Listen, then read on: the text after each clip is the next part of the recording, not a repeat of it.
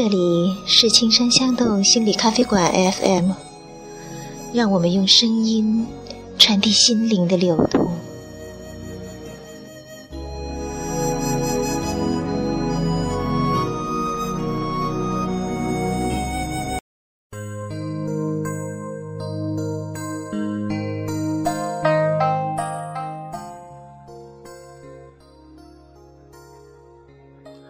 各位朋友们好，很高兴又到了持平闲谈时间。在今天的时间里，我会跟大家分享一件事，一件算不上事的事，可就是这么一件日常生活中很普通的小事，却让我当时很是纠结。在那个过程中，我感受到了焦虑、郁闷、惊奇等多种情绪的体验。现在回头去看，虽然会有些可笑，但也会有些启发。事情是这样的，早前因为车子出了点问题，送去 4S 店去修。几天后的早晨，店里打来电话说车已修好，今天可以来取了。听到这个消息，挺高兴的，正好晚上要出去就有车用了。不过当时手头还有些事没做完，便约好下午三点钟去取。问了他们的下班时间是五点半，还说只要下班前来取都可以。但是没料到，我一直忙到下午五点十几分，才突然想起这件事。眼看只剩十几分钟，他们就下班了。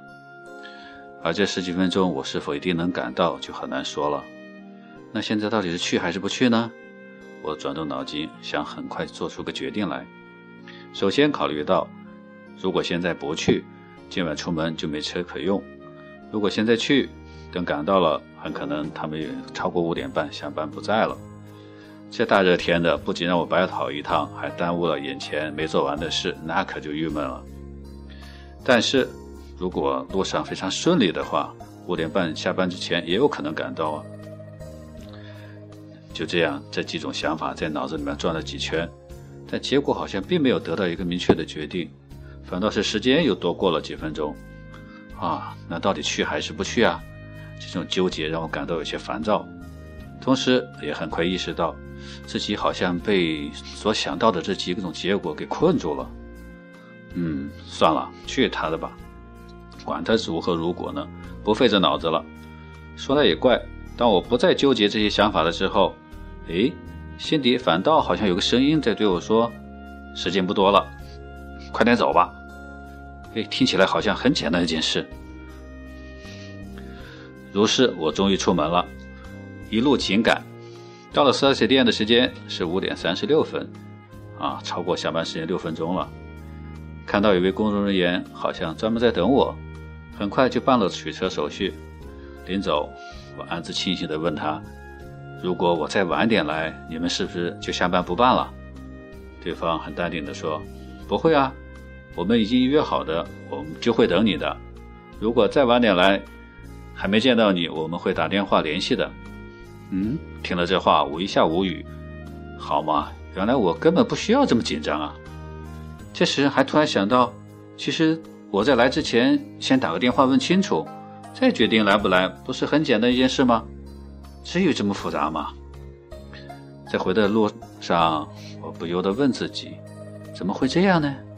不就取个车吗？至于这么紧张吗？又不是真急着用。等我冷静地梳理了一下。很快也明白了，其实，在早上接到取车电话的那一刻，我心里就已经有了今天要取车这个决定。虽然只是一个念头，但在无意识中已经成了一个决定。对这件事情已经预设了结果，剩下的就只是如何达到这个结果了。当时脑子里面好像也曾冒出过明天再去取这个念头，但瞬间就被删除了，根本没考虑。因为这与我心里已经设定的那个今天要取车的结果是相违背的。还有我的情，我的焦虑情绪，那是因为我没能找到一个心里想要的、有说服力的、能支持我今天去取车的一个理由，才会让我觉得非常的焦虑。那么到最后，那个决定我出门的声音，才真正是符合我心里已经预设预设好的那个。今天要取车，结果的一个预设。说到这里，不知道大家是否会有似曾相识的感觉？在你们的生活中，是否也常会碰到类似这样的情况？被某个心理预设的结果限制在一个小圈子里面，辛苦的折腾。事实上，在现实中，很多事情真的不是我们所想象的那样，而是有太多的空间可能。可是我们的心智呢，却很容易围绕着自我设定的那个结果来看问题，以致障碍了我们看到更多存在的可能。不过话又说回来，这种情况又真的很难避免。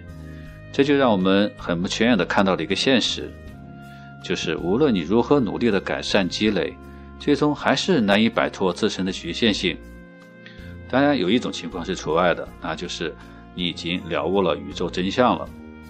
由此，我们看出，理解并接受我们的局限就显得相当重要了。那么，在节目最后，我想留一个问题给大家，就是在你们的日常生活中处理事情、解决问题时，我们尽量不做评判，不提前预设结果，尝试寻找事物本有的规律形式，看看这样做事情的发展会有什么不同。好了，谢谢收听的各位朋友们，我们下次时间再见。